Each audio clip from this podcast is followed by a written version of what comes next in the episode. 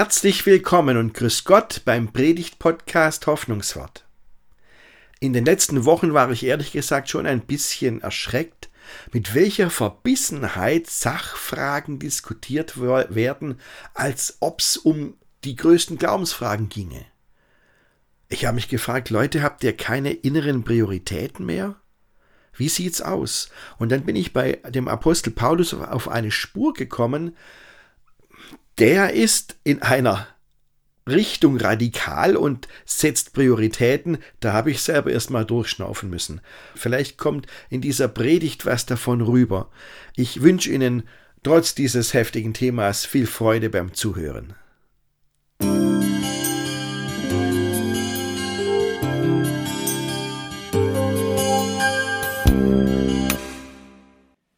Worauf kommt's an und worauf nicht? Diese Frage, liebe Gemeinde, ist wichtig. Und wie wir mit dieser Frage umgehen, das hat Auswirkungen auf unseren ganzen Alltag. Deswegen glaube ich, ist es gut, diese Frage für sich zu klären. Denn ähm, wenn wir diese Frage nicht für uns klären, dann machen wir uns haufenweise selbst Probleme. Und ich finde es sehr erhellend, was der Apostel Paulus zu dieser Frage geschrieben hat worauf es ankommt und worauf nicht. Ähm, ich finde, so, so wie das er geschrieben hat, ist da wirklich richtungsweisend. Okay, das war damals eine andere Zeit und sein Anlass war auch ein ganz anderer. Er hat das in seinem Brief an die Gemeinde in Rom geschrieben und die Leute in Rom haben sich gefragt, Mensch, wenn die Botschaft von Jesus jetzt zu uns gekommen ist, zu den Nichtjuden, zu den Heiden nach Rom, was ist denn dann mit den Juden? Sind die nicht mehr Gottes Volk? Und Paulus hat ihnen dann geschrieben, die Juden sind und bleiben Gottes auserwähltes Volk. Werdet ja nicht überheblich den Juden gegenüber, hat Paulus geschrieben. Und wenn die Christen sich an Paulus gehalten hätten, dann wäre den Juden viel Leid erspart geblieben. Das wissen wir ja alle. Also von daher ist dieses Thema zwar 2000 Jahre alt, aber dieser dieser Aufruf kein Antisemitismus, das ist ja top aktuell.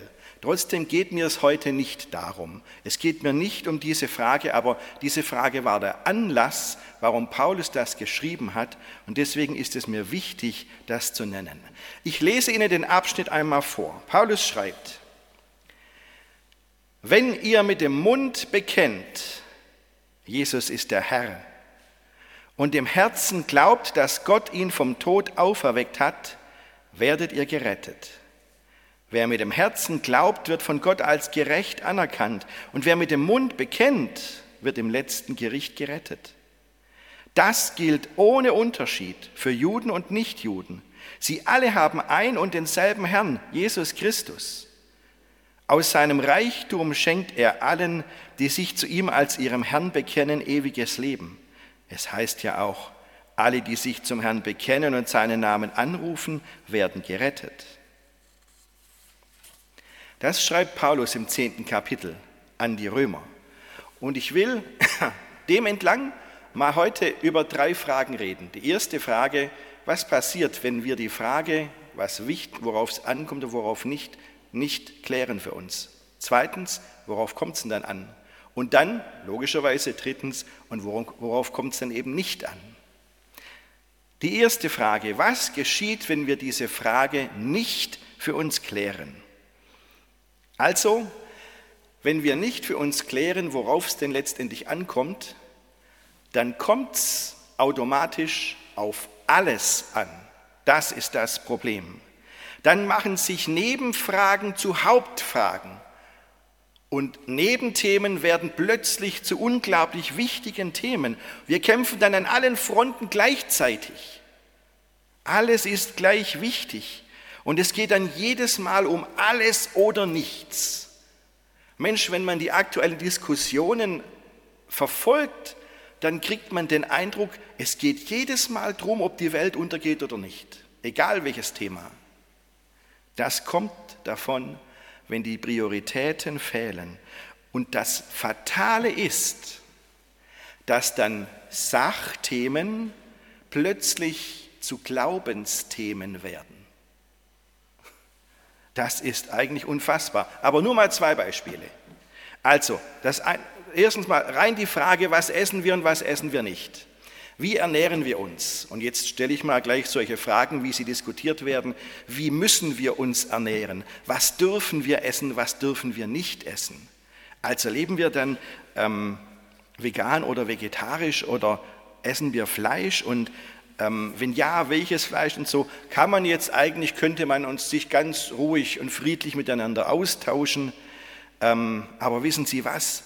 Wenn ich das verfolge, diese Frage allein, die wird fast als Glaubenskrieg geführt, wo ich denke, Leute, ist Essen jetzt wirklich die neue Religion? Kommt es darauf an, letztendlich? Echt jetzt? Wobei ich persönlich bin da sehr entspannt. Ich esse sehr gern vegetarisch. Wir machen zu Hause da immer an diese vegetarischen Rezepte ein bisschen Hackfleisch dran und dann wird es richtig gut. Nein, Spaß beiseite. Ich frage mich, woher kommt das denn? Und ich denke langsam, das kommt von unserem Schlagwort, gut schwäbisch, Hauptsache gesund. Hauptsache gesund.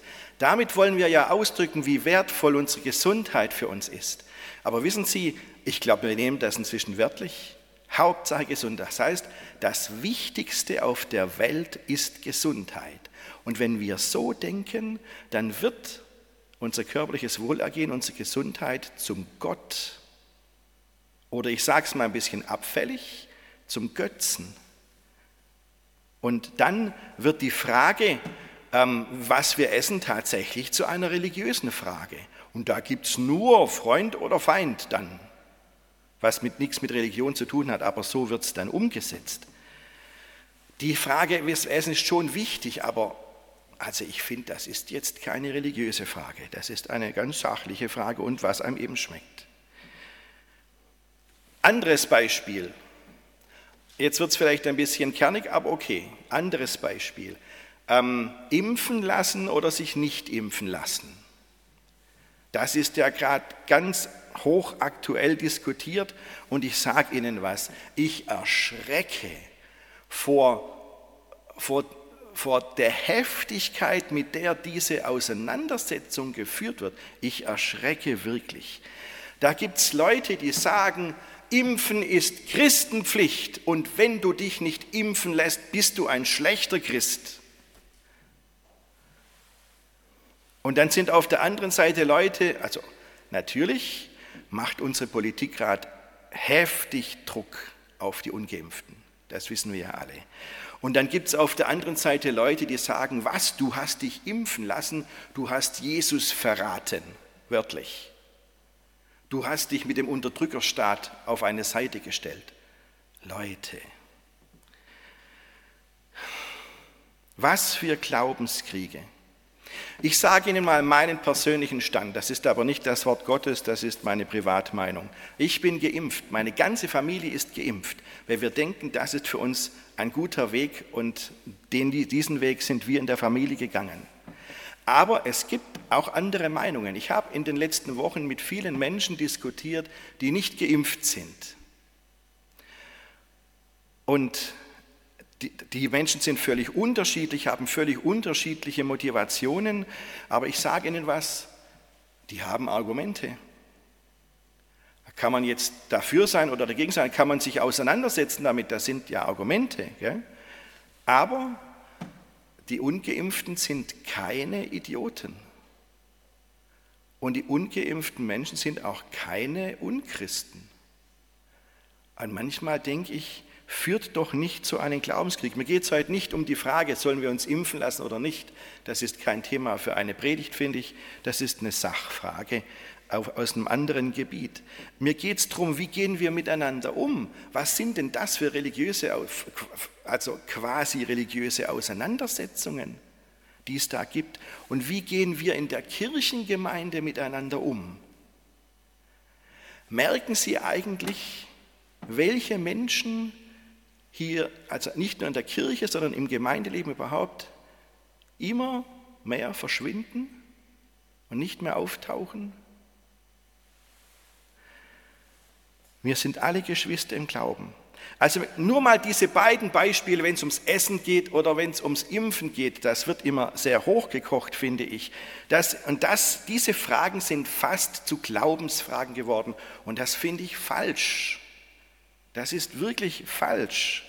Das sind nämlich Sachfragen. Und ich denke, okay, wer für sich nicht geklärt hat, worauf es ankommt, für den ist dann alles gleich wie Wir stehen ständig in der Gefahr, dass Nebenthemen zu Hauptthemen werden. Und es ist frappierend, es ist wirklich sowas von, von schlagend zu sehen, wie dann plötzlich Sachthemen zu Glaubensthemen werden. Das geschieht, wenn wir nicht für uns selbst klar haben, worauf es ankommt. Soweit zur ersten Frage, aber natürlich kommt jetzt die zweite Frage, worauf kommt es denn dann an? So, und jetzt wird es stark einseitig. Paulus schreibt, es kommt auf den Glauben an Jesus Christus an.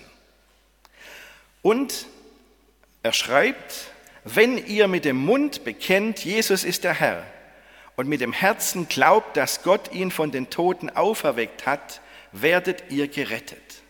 Also, Jesus ist mein Herr. Ich glaube, an die Auferstehung der Toten. Das sind die Basics, liebe Konfirmanden und Konfirmandinnen.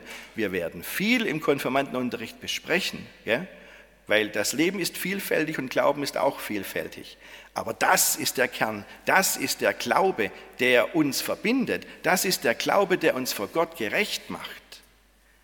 Und wie beschreibt Paulus jetzt diesen Glauben? Er bringt das erste Glaubensbekenntnis das erste christliche Glaubensbekenntnis der Welt und gleichzeitig das kürzeste, das es gibt. Jesus ist der Herr. Jesus Kyrios auf Griechisch. Das sind zwei Worte, das ist ein Glaubensbekenntnis. Und da komme ich natürlich auf unser Glaubensbekenntnis.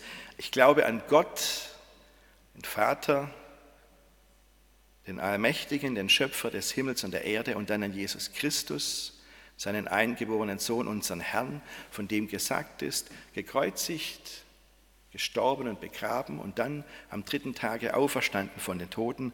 Und ich glaube an den Heiligen Geist. Das ist bei uns natürlich ausführlicher als dieses, diese zwei Worte, Jesus Kyrios. Jesus ist der Herr.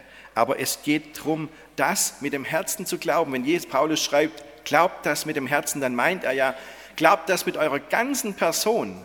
Das ist eine existenzielle Frage. Das ist etwas, was wirklich euch in jeder Hinsicht betrifft. Es ist eine innerliche Sache, aber es ist nicht nur eine innerliche Sache, weil Glaube sich immer äußert. Glaube wendet sich immer nach außen, in Wort oder in Tat. Glaube hat immer diese beiden Seiten. Deswegen schreibt er ja, wer mit dem Munde bekennt, damit meint er ja öffentlich hörbar für die anderen, zum Beispiel hier im Gottesdienst. So, und jetzt habe ich das gelesen und gelesen und nochmal gelesen und ich sage Ihnen,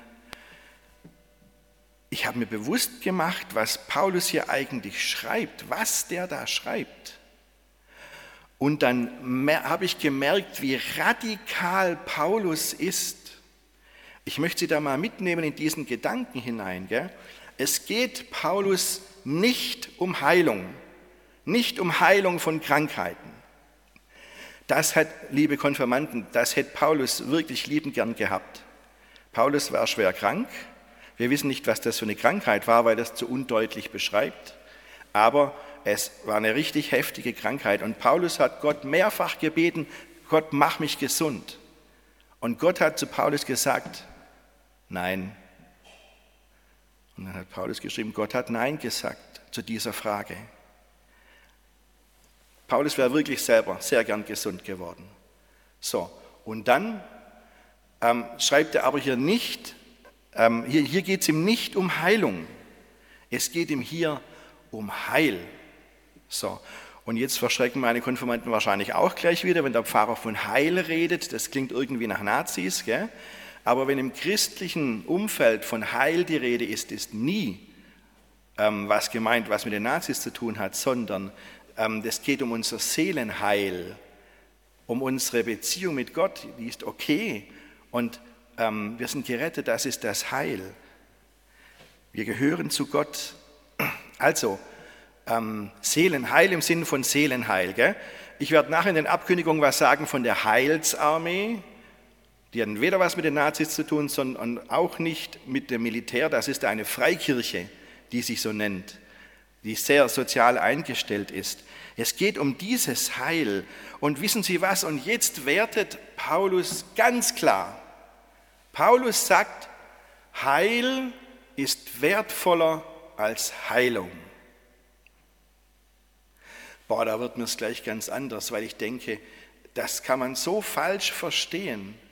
Wissen Sie, aber, aber niemand von uns würde doch zu einem kranken Menschen gehen und sagen, ist völlig wurscht, ob du gesund wirst oder nicht, wichtig ist, dass du an Gott glaubst. So würde niemand von uns mit einem kranken Menschen reden. Und Paulus weiß, wovon er schreibt, weil er selber schwer krank war. Und trotzdem sagt Paulus, Heil ist wertvoller als Heilung. Glaube ist wichtiger als Wellness. Ewiges Leben ist wertvoller als Leben. Unsere Beziehung zu Gott ist wertvoller als die Beziehung zu Menschen. Boah, der stupft schon ganz gewaltig, gell? Also bei mir auf jeden Fall. Das ist fast schon anstößig. Es ist auf jeden Fall maximal herausfordernd, was Paulus hier schreibt. Und wie er das sieht, da kann man schon mal innerlich rebellieren und zu sagen, Mensch, ist das nicht zu radikal? Ist das nicht zu weltabgewandt? Ist der denn abgehoben oder wie? Aber Paulus hat mit vielen anderen Menschen zu tun gehabt, war immer gut geerdet. Er kannte die Zeit im Gefängnis. Er wurde misshandelt. Er, war, er hatte Freunde, hat mit den Feste gewährt. Er kannte das Leben in jeder Hinsicht. Der war nicht weltabgehoben. Aber Paulus sagt, Darauf kommt es an. Und ich kann mir gut vorstellen, dass 90 Prozent der Menschen in unserem Ort an dieser Stelle aussteigen und sagen, oh, das ist mir zu extrem. Also mir ist Gesundheit schon wichtig, sehr wichtig. Und Wellness ist mir auch wichtig. Und Glaube, finde ich, ist Privatsache und Nebensache, vielleicht sogar eher Hobby. Sehen Sie, und hier würde Paulus nicht locker lassen. Paulus würde an dieser Stelle sagen, Mensch, Gott tut alles für mich. Gott hilft mir, Gott schenkt mir Hoffnung, Gott gibt mir die Kraft, die ich an jedem Tag brauche. Und Jesus hat alles für mich getan. Ich bin keine Nebensache für Gott. Für Gott bin ich Hauptsache. Jesus ist für mich gestorben und auferstanden.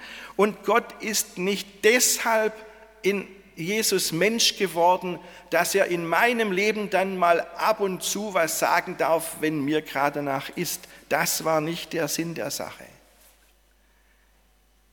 Paulus ist da schon radikal. Paulus sagt, glaubt an Jesus Christus, der von den Toten auferstanden ist und glaubt mit dem Herzen, mit der ganzen Person. Liebe Schwestern und Brüder, ich sehe schon, das ist eine große Herausforderung. Und wie gehen wir damit um? Paulus sagt, es kommt zuallererst auf den Glauben an, alles an, die kommt erst danach. Boah, mal drüber nachdenken an diesem Sonntag. Und zum Schluss, zum Schluss die dritte Frage. So, worauf kommt es dann nicht an? Und auch das schreibt Paulus. Ja? Paulus schreibt, wenn die Sache mit dem Glauben klar ist, dann gilt das ohne Unterschiede für Juden und Nichtjuden. Sie alle haben ein und denselben Herrn Jesus Christus. Also, wenn die Hauptsache klar ist, dann wirkt das wie eine Befreiung, weil man merkt, die Nationalität ist völlig egal. Egal welche Nationalität ein Mensch hat, darauf kommt es nicht an. Und jetzt ergänze ich mal im Sinn des Paulus, bist du reich oder bist du arm, darauf kommt es nicht an. Bist du Mann oder Frau, darauf kommt es nicht an. Sklave oder Freier, darauf kommt es nicht an. Für den Glauben macht all das keinen Unterschied. Und diese Dinge alle dürfen uns nicht trennen. Und jetzt ergänze ich mal weiter. Bist du Veganer oder bist du Fleischesser? Darauf kommt es nicht an. Bist du geimpft oder ungeimpft? Egal, seid ihr geimpft oder ungeimpft, ihr habt alle den einen und denselben Herrn Jesus Christus. Und jetzt kommt's, sogar Jesus hat das erst im Lauf seiner Wirkungszeit gelernt oder ist es ihm das bewusst geworden? Ich weiß gar nicht, wie ich das formulieren soll. Sie haben die Geschichte gehört in der Schriftlesung. Jesus war im Ausland und eine Aus oder an der Grenze zum Ausland. Dann kam eine Ausländerin zu Jesus und wollte, dass er ihre Tochter gesund macht. Und Jesus wollte ja erst gar nicht. Der hat sie gar nicht beachtet. Er war sehr ablehnend ihr gegenüber, aber die Frau ist hartnäckig geblieben und hat gesagt, und du bist auch mein Heiland, auch wenn ich eine Ausländerin bin. Und dann hat Jesus umgeschwenkt und hat gesagt, welch ein großer Glaube, was für ein Vertrauen zu mir. Das ist der Glaube, der Grenzen überwindet, der Nationalitäten überflüssig macht. Wenn klar ist, dass es auf diesen Glauben ankommt, dann werden Sachfragen, die es sonst noch gibt, nicht zu Glaubenskriegen. Und dann werden Nebensachen nicht zu Hauptsachen. Im Gegenteil. Paulus schreibt, Gott beschenkt uns aus seinem Reichtum. Gott hat genug für alle. Es kommt auf den Glauben an. Der verbindet uns nämlich. Lassen wir uns von nichts anderem trennen. Amen.